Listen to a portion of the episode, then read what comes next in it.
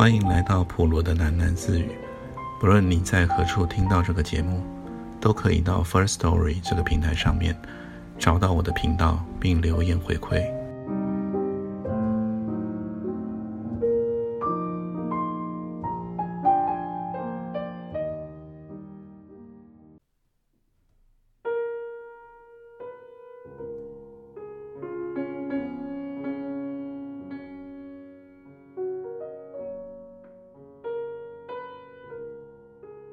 天明：原意。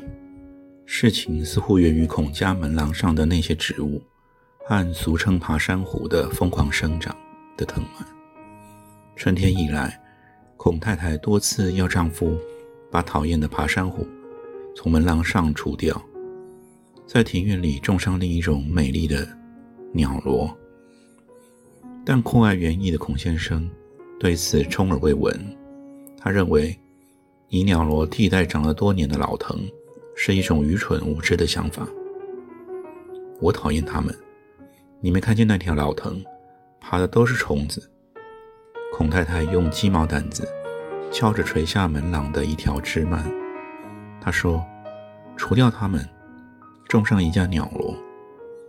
前面罗太太家门廊种的就是鸟罗，你去看看，已经开了许多花了。”小小的红红的，看上去多漂亮。种上鸟罗也会有虫子的。孔先生正想要去他的牙科诊所，他整理着皮包往门外走，嘴里敷衍着妻子。但孔太太把鸡毛掸子横过来，堵住了他的去路。我不管鸟罗有没有虫子，我就要让你换上鸟罗。孔太太沉下了脸说。跟你说过多少遍了，你就是把我的话当耳边风。今天别去诊所了，今天你在家给我把这些讨厌的老藤都除掉。我没工夫，诊所有手术要做，改日再说吧。孔先生的脸色也难看起来，他拨开了挡到了鸡毛掸子，又轻轻地朝妻子推了一把。孔先生一步跳到街道上，回过头说了一句很恶毒的话。去找你那位花匠吧，让他来干这活，你正好一举两得。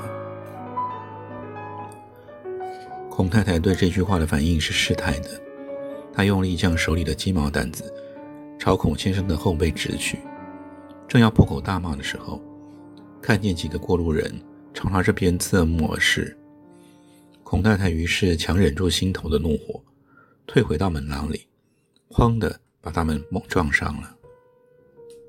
初春的午后，散淡的阳光落在了孔家的庭院里。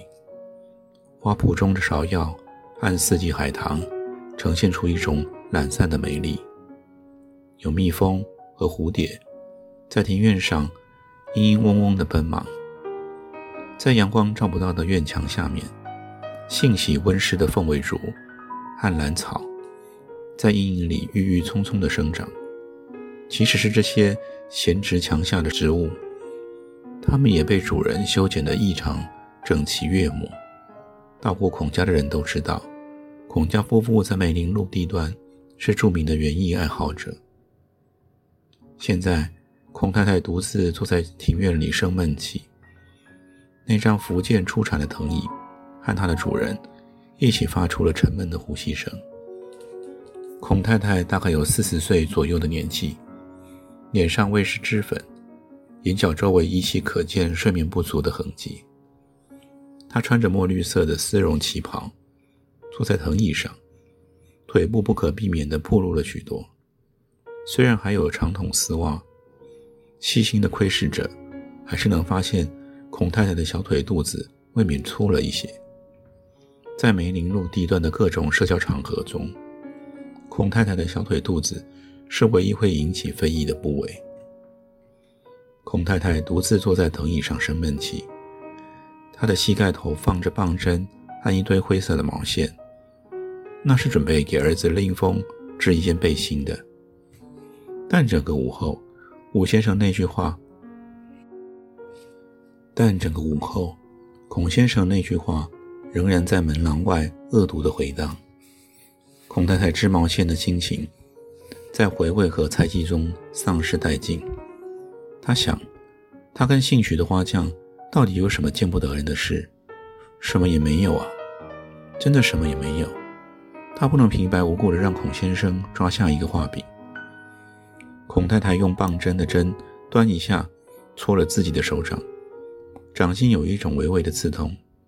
孔太太突然又联想到孔先生近来的种种异常，他已经多日没有过问庭院里的花草了。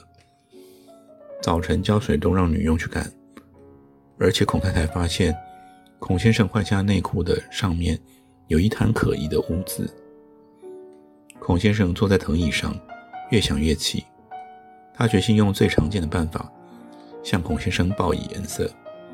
等到决心已定，孔太太就起身往厨房那里走，隔着厨房的窗子，对捡菜的女佣说：“阿春，今天少做点菜，先生晚上不回来。”自鸣钟敲了几个钟点，令风从外面回来了。孔太太看见儿子回来，急急地赶上前去，把大门关上。并且插上了铁质的门栓。为什么插门栓呢？父亲还没回家吧？令风看了看他母亲，他注意到他脸上是一种怒气冲冲的表情。你别管，去客厅吃饭吧。孔太太开始在铁质的门栓上加了一把大挂锁，锁好了又晃晃整扇大门。她说：“今天不让他回家，他差点没把我气死了。”谁也不准给他开门，我倒要看看他能怎么样。你们又在闹了。令风不屑地笑了笑，然后疾步穿过了庭院，经过了三盆仙人掌的时候，令风停下来一会儿，他蹲下来摸了仙人掌的毛刺，这是令风每天回家的习惯动作。仙人掌一直是被孔家夫妇所不齿的热带植物，他们认为。这种来自贫民区窗台的植物，会破坏整个花圃的格调。但对于园艺素来冷淡的令风，对他却情有独钟。令风少年时代就从城北花市上买过第一盆仙人掌，带回家当天就被孔太太扔到街上去了。令风又买第二盆，是一盆还没有长出刺的单朵仙人掌，他把它放在自己卧室的窗台上。结果，孔太太同样很及时地把它扔出了家中。那时候，令风十四岁，他不理解母亲为什么对仙人掌如此的深恶痛疾，而孔太太也对儿子古怪的佛逆之举大为恼火。孔太太没想到，饲养俗气的仙人掌，竟然是令风少年时代的一个梦想。几年以后，令风第一次去电力公司上班。回家时带了三盆仙人掌。令风对孔太太说：“你要是再把我的仙人掌扔掉，我就把你们的月季海棠全部挖掉。”令风站在前厅门口换鞋，两只脚互相蹭了一下，两只皮鞋就轻轻地飞了出去，一只朝东，一只朝西。令风看见饭菜已经端到了桌上，他姐姐令瑶正端坐在饭桌前看书。嘴里含着什么食物，忘了嚼咽，腮部便鼓了起来。这使令瑶的脸显得很难看。令风走过去，挑起令瑶的书的封面，果然不出脱他的所料，还是那一本张恨水的《啼笑姻缘》。一本烂小说，你看了第几遍呢？令风说。令瑶没有抬头，也没有接令风的话。他们又在闹了，是不是还为门廊上的那架老藤啊？令风绕到了令瑶的背后，看令瑶仍然不理睬他，他就轻轻地垫住令瑶的一根头发，猛地用力一揪，令瑶果然跳了起来，他握住头发尖叫了一声，顺势朝令风啐了一口。令瑶仍然不跟令风说话，令瑶说起话来伶牙俐齿，但他经常会从早到晚拒绝与人谈话。包括他的家人，你们的脑子全出毛病了。令风仰叹了一声，他把令养的一撮发丝拎高了看看，然后吹一口气把它吹走了。令风还没有食欲，不想吃饭，他拍打着楼梯栏杆往楼上走，走到了朝南的阳台上。阳台上没有人，也没有晾晒的衣物。孔太太养的两只波斯猫坐在帆布躺椅上面，面面相觑。令风赶走了猫，斜倚在躺椅上。每天下班回家，他都会在阳台上坐一会儿。这也是令风在家中唯一喜欢的去处。现在孔家庭院和庭院外的梅林路，以及整个城市的西区景色，都袒露在令风的视线里。黄昏日落，殖民地城市所特有的尖顶和圆顶楼，被涂抹成梦幻式的淡金色。早晨放飞的鸽群，像人一样迎着夕阳纷纷归家。几辆人力车正从梅林路上驶过，车走的咯吱咯吱的摩擦声，和车夫的喘气声，清晰地传进了令风的耳朵。令风还隐约听见。哪家邻居的留声机正在放着梅兰芳或者尚小云的唱腔？孔太太在楼下喊令风下去吃饭，令风假装没听见。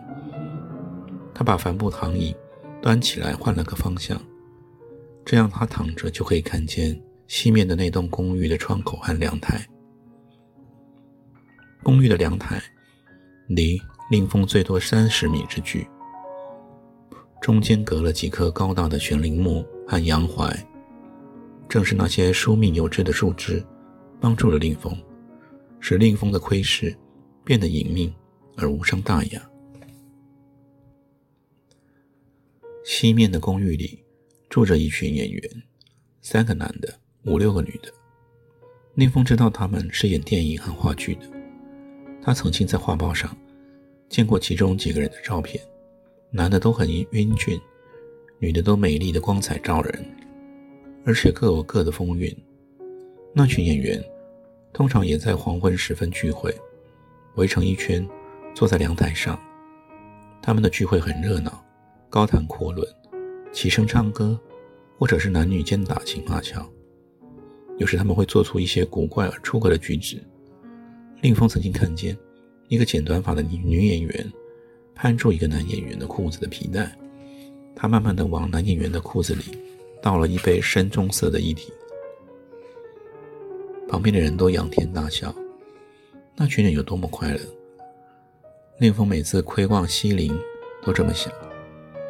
他听见他们纯正的国语发音，看见女演员的裙裾和丝袜，在落日下闪烁着模糊的光点。令风觉得他很孤独。宁峰，你怎么还不下来啊？孔太太又在楼下喊了：“你不想吃饭了？不想吃就别吃了，我让阿春收拾桌子。”你嚷什么啊？我就下楼了。宁峰不耐烦地跺着阳台上的地板，他说：“吃顿饭你也这么嚷，你就不嫌累吗？想收桌子就收吧，我不吃了。叫你吃饭你也不耐烦。”孔太太走到庭院里，朝阳台上张望着，一边用牙签剔着牙缝，衣来伸手，饭来张口。你倒不耐烦起来了。孔太太说：“我看你们都是身在福中不知福啊，哪天我出门散散心去，我看你们一家过什么日子。”令风懒得跟母亲说话，心情突然变得很烦躁。西陵阳台上的那群演员正在陆续的离去。最后一个女演员拎着裙角，在桌椅之间旋转了一圈、两圈，做了一个舞蹈动作，然后她的窈窕身影也从那个凉台上消失了。令风端起帆布躺椅，放回了原来的位置。这时候，他看见一辆人力车停在门廊外面，他父亲正从车上跳下来。令风注意到母亲朝后面。紧跟着另一辆车说了句什么。那辆车上坐着一个穿蓝白花缎旗袍的女人。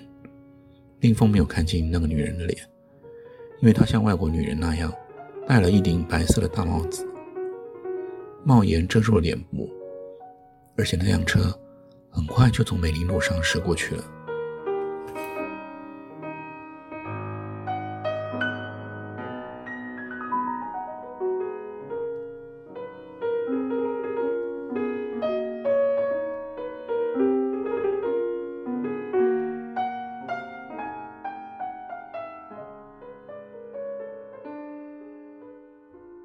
今天就先听到这里，我们改天见。